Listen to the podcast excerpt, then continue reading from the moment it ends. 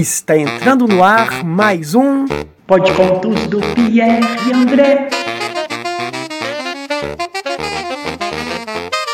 E a história que você vai ouvir agora é O Menino que Morava no Livro, de Henrique Citin. Ilustrações de Alexandre Rampazzo. Um livro da editora Panda Books.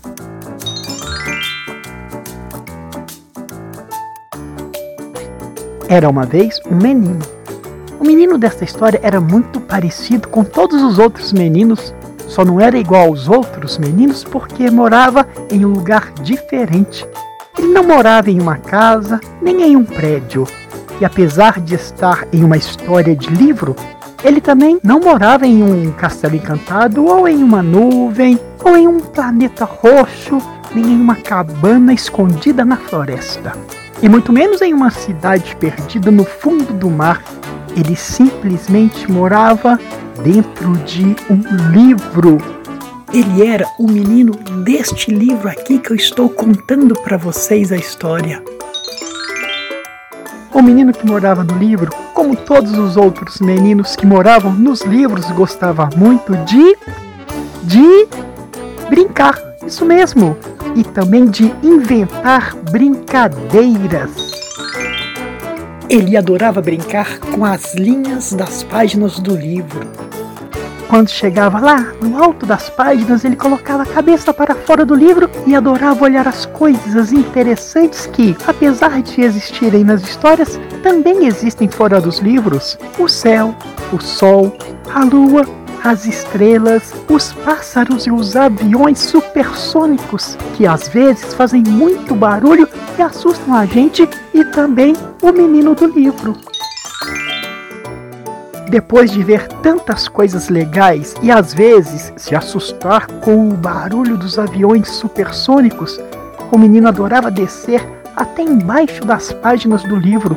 Lá, ele adorava olhar as coisas interessantes que, apesar de existirem nas histórias, também existem fora dos livros. A terra, as raízes das árvores, os tatus, as casas dos tatus, minhocas e até mesmo as cobras que às vezes assustam a gente, e também o menino do livro. Depois de ver tantas coisas legais e de se assustar com as cobras, ele voltava ao centro das páginas para inventar outras brincadeiras. Ele adorava observar as diferentes letras das páginas. Ele descobria que as letras podem ser escritas de muitas maneiras diferentes. Claro que o menino sabia muito bem que com as letras se formam palavras. Aí ele brincava com as letras. Assim, ele descobria que era muito divertido brincar com as lavrapas. Ops, quero dizer, com as palavras. O menino que morava no livro também gostava de uma brincadeira que os meninos que não moram nos livros adoram. Era brincar de se esconder. Ele se escondia nas páginas do livro e até mesmo nas entrelinhas. Às vezes, quando parecia que ele estava em uma página, ha, ele corria muito e já chegava a outra página. E como os livros são lugares cheios de histórias, lógico que o menino adorava as histórias e gostava de inventar também histórias para brincar, algumas emocionantes, outras engraçadas. Até que um dia o menino que morava no livro não sabia mais o que fazer, quais brincadeiras ou histórias inventar. Na verdade, ele ficou triste porque estava um pouco enjoado de fazer as coisas sempre sozinho. Ele estava triste mesmo e não queria aparecer nesta página que eu estou lendo agora para vocês.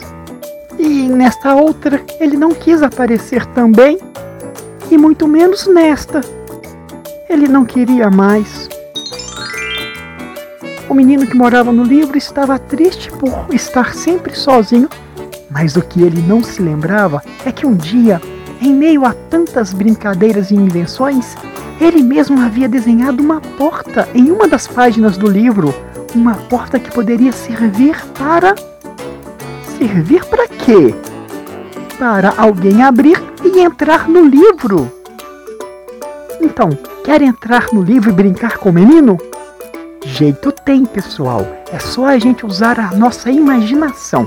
Como vocês estão ouvindo a história por aqui e não estão com o livro aí, vamos imaginar que tem um livro aí na frente de vocês. É só abrir o livro como se fosse a porta dele. Depois desse dia, a brincadeira preferida do menino que morava no livro passou a ser justamente receber a visita dos leitores que vinham de fora do livro. Foi assim que esta história, que era só do menino, passou a ser a história de tantas e tantas pessoas, porque as pessoas sabiam que era muito legal entrar no livro para visitar o menino e brincar com ele. E foi assim que a história do menino que morava no livro passou a ser a história do menino feliz que morava no livro. E você costuma entrar nos livros? Pode entrar, a porta está sempre aberta. E o Pô de Contos de hoje entrou pela porta de uma casa e saiu pela janela de um castelo. Se vocês gostaram, aguardem o próximo, quem sabe, mais belo.